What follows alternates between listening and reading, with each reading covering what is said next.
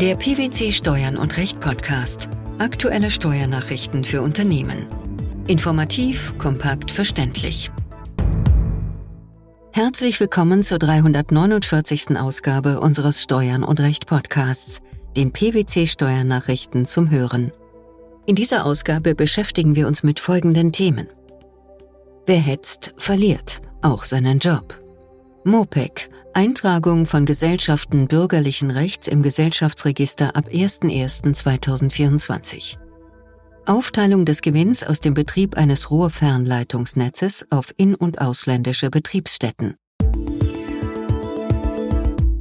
In einem Urteil vom 24. August 2023 hatte das Bundesarbeitsgericht zu entscheiden, inwieweit eine unangemessene Kommunikation von Arbeitskollegen in privaten Chatgruppen vertraulich ist oder zu arbeitsrechtlichen Maßnahmen führen kann. Das Urteil hat weitreichende Folgen für die Kommunikation am Arbeitsplatz sowie in der Freizeit und für den vermeintlich privaten Umgang mit digitalen Medien. Welcher Sachverhalt lag dem Urteil zugrunde? Der bei der Beklagten beschäftigte Kläger gehörte einer privaten Chatgruppe mit fünf weiteren Mitarbeitenden sowie einem ehemaligen Kollegen an. Alle waren langjährig befreundet, zwei miteinander verwandt. Neben rein privaten Nachrichten zogen die Gruppenmitglieder einhergehend mit einem Arbeitsplatzkonflikt in beleidigender, rassistischer, sexistischer und zu Gewalt aufstachelnder Weise über Vorgesetzte und Kolleginnen und Kollegen her. Die Beklagte erfuhr davon und sprach fristlose Kündigungen aus. Dagegen erhob der Kläger Kündigungsschutzklage. Beide Vorinstanzen gaben dem Kläger Recht. Die anschließende Revision der Beklagten hatte jedoch Erfolg.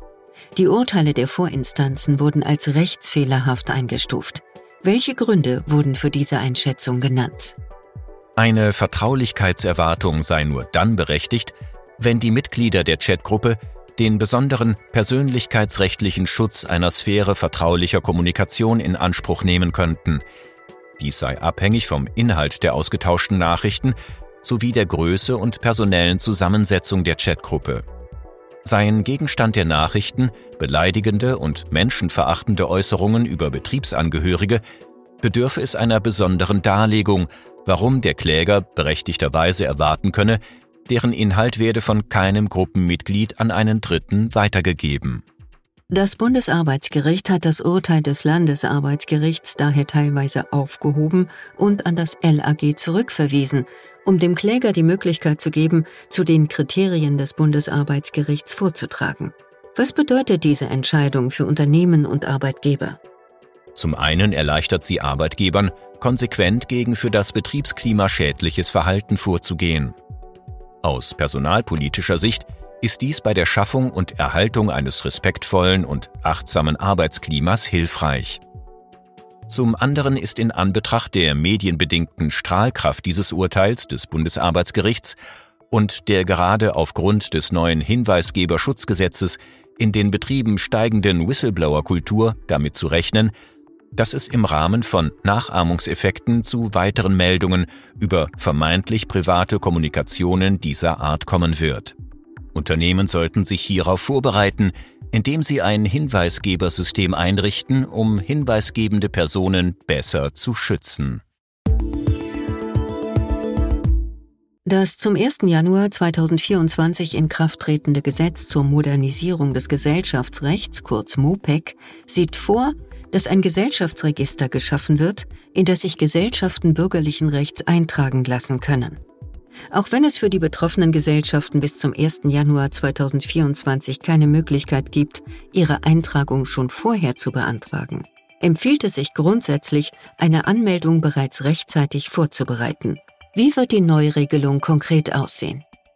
Nach 707 Absatz 1 Bürgerliches Gesetzbuch Neue Fassung können die Gesellschafter einer Gesellschaft bürgerlichen Rechts die GBR ab dem 1. Januar 2024 in das Gesellschaftsregister eintragen lassen, das bei dem für die Gesellschaft zuständigen Amtsgericht geführt wird. Was soll die Neuregelung leisten? Mit der Eintragungsmöglichkeit in das Register soll eine Publizitätslücke geschlossen werden, die bisher dadurch bestand, dass Kapitalgesellschaften wie beispielsweise die GmbH oder die Aktiengesellschaft und Personenhandelsgesellschaften wie beispielsweise die OHG oder die KG im Handelsregister eingetragen werden konnten, die GBR hingegen in keinem öffentlichen Register erfasst wurde. Es besteht grundsätzlich keine Eintragungspflicht. Da die Eintragung Voraussetzung für die Vornahme von bestimmten Rechtsgeschäften ist, die ihrerseits die Eintragung in ein anderes Register erfordern, gilt für einige Gesellschaften bürgerlichen Rechts dennoch ein faktischer Eintragungszwang. Für welche Gesellschaften gilt das? Bedeutung hat die Eintragung grundsätzlich für alle Gesellschaften, die aktiv am Rechtsverkehr teilnehmen und bestimmte Rechtsgeschäfte tätigen wollen. Insbesondere alle Rechtsgeschäfte über Grundstücke und grundstücksgleiche Rechte wie Eigentumsübertragung, Vormerkungen, Hypotheken oder Grundschulden, die Beteiligung der GBR an anderen Gesellschaften, wie zum Beispiel an einer Aktiengesellschaft, GmbH, OHG, KG und einer anderen eingetragenen GBR, sowie die Beteiligung in Materialgüterrechten wie Marken und Patente bedingen, dass die GBR im Gesellschaftsregister eingetragen ist und dann als sogenannte EGBR firmiert. Ferner ist die Eintragung im Gesellschaftsregister auch Voraussetzung dafür, dass eine GBR Rechtssubjekt einer Umwandlung nach dem Umwandlungsgesetz ist.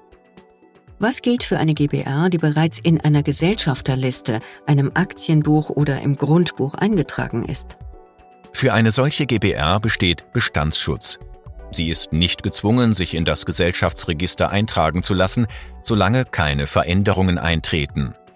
Die eingetragene GBR führt nach 707a Absatz 2 BGB neue Fassung verpflichtend die Rechtsformbezeichnung eingetragene Gesellschaft bürgerlichen Rechts oder kurz EGBR. Was ist bis zum 1. Januar 2024 zu beachten? Auch wenn es für die betroffenen Gesellschaften keine Möglichkeiten gibt, ihre Eintragung schon vor dem 1. Januar 2024 zu beantragen, empfiehlt es sich grundsätzlich, eine Anmeldung rechtzeitig vorzubereiten, da im Januar 2024 auf das neu geschaffene Gesellschaftsregister ein großer Andrang zukommen dürfte. Bei der Vorbereitung gilt es dabei insbesondere zu beachten, dass die Eintragung von sämtlichen Gesellschaftern zu bewirken ist. Eine Vertretung ist dabei grundsätzlich möglich, wenn eine entsprechende, von einem Notar öffentlich beglaubigte Vollmacht vorliegt. Unabhängig von der Eintragung in das neue Gesellschaftsregister wird in den meisten Fällen zusätzlich eine Eintragungspflicht in das vom Bundesverwaltungsamt geführte Transparenzregister bestehen. Mit der Eintragung der GBR ins Gesellschaftsregister erlangt die Gesellschaft die Rechtsfähigkeit und zählt zum verpflichteten Adressatenkreis des 20 Absatz 1 Geldwäschegesetz. Das Finanzgericht Düsseldorf hat in zwei aktuellen Urteilen zur Aufteilung des Gewinns aus dem Betrieb eines Rohrfernleitungsnetzes auf in- und ausländische Betriebsstätten entschieden. Dabei hatte es verschiedene Methoden der Gewinnverteilung zu beurteilen. Welcher Sachverhalt lag der Entscheidung zugrunde? Die Klägerin betreibt ein Netz aus Rohrleitungen zum Transport von Gütern. Das Rohrleitungsnetz verläuft durch Deutschland, Belgien und die Niederlande. Die Verwaltungszentrale der Klägerin befand sich im Streitjahr in Deutschland. Die operative Steuerung der Rohrleitung erfolgt durch eine in den Niederlanden gelegene Betriebszentrale. Im Rahmen einer Betriebsprüfung bestimmte das beklagte Finanzamt den auf die Niederlande und Belgien entfallenden Gewinnanteil danach, welche Einkünfte, isoliert betrachtet, bei einer unmittelbaren Vermietung der Rohrleitung erzielt worden wären. Im weiteren Verfahren argumentierte das Finanzamt, dass die Aufteilung der Einkünfte nach der direkten Methode zu erfolgen habe, weil das Stammhaus und die sonstigen Betriebsstätten in Form der Rohrleitungen unterschiedliche Funktionen ausübten. Die Klägerin war dagegen der Ansicht, dass eine indirekte Methode, nämlich eine nach dem Umsatzschlüssel vorgenommene Gewinnaufteilung, sachgerecht sei. Dazu ordnete sie den einzelnen Leitungsabschnitten unter anderem Erlöse aus Durchleitungsgebühren sowie Einzel- und Gemeinkosten zu. Aus welchen Gründen gab das Finanzgericht Düsseldorf der Klage statt? Die vom Finanzamt vorgenommene Gewinnverteilung entspreche nicht den Vorgaben der Doppelbesteuerungsabkommen. Danach hänge die Aufteilung des Gesamtgewinns auf die betroffenen Länder allein davon ab, welchen Gewinn die beiden ausländischen Betriebsstätten erzielt hätten, wenn sie die zu ihrem Betriebsvermögen gehörenden Wirtschaftsgüter, das heißt die durch Belgien bzw. die Niederlande verlaufenden Teile der Rohrleitungen, als eigenständige Unternehmen bewirtschaftet hätten. Sachgerecht sei deshalb eine Aufteilung, die sich daran orientiere, mit welchem Teil der Rohrleitung welcher Umsatz erzielt worden sei, also welche Menge Güter von wo nach wo für welches Entgelt transportiert worden sei. Die Entscheidung ist jedoch nicht rechtskräftig. Das Finanzamt hat die Revision eingelegt.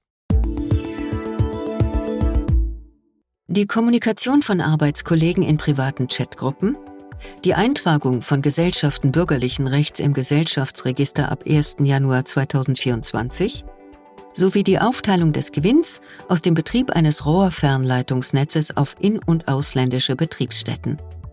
Das waren die Themen der 349. Ausgabe unseres Steuern und Recht Podcasts, den PwC Steuernachrichten zum Hören.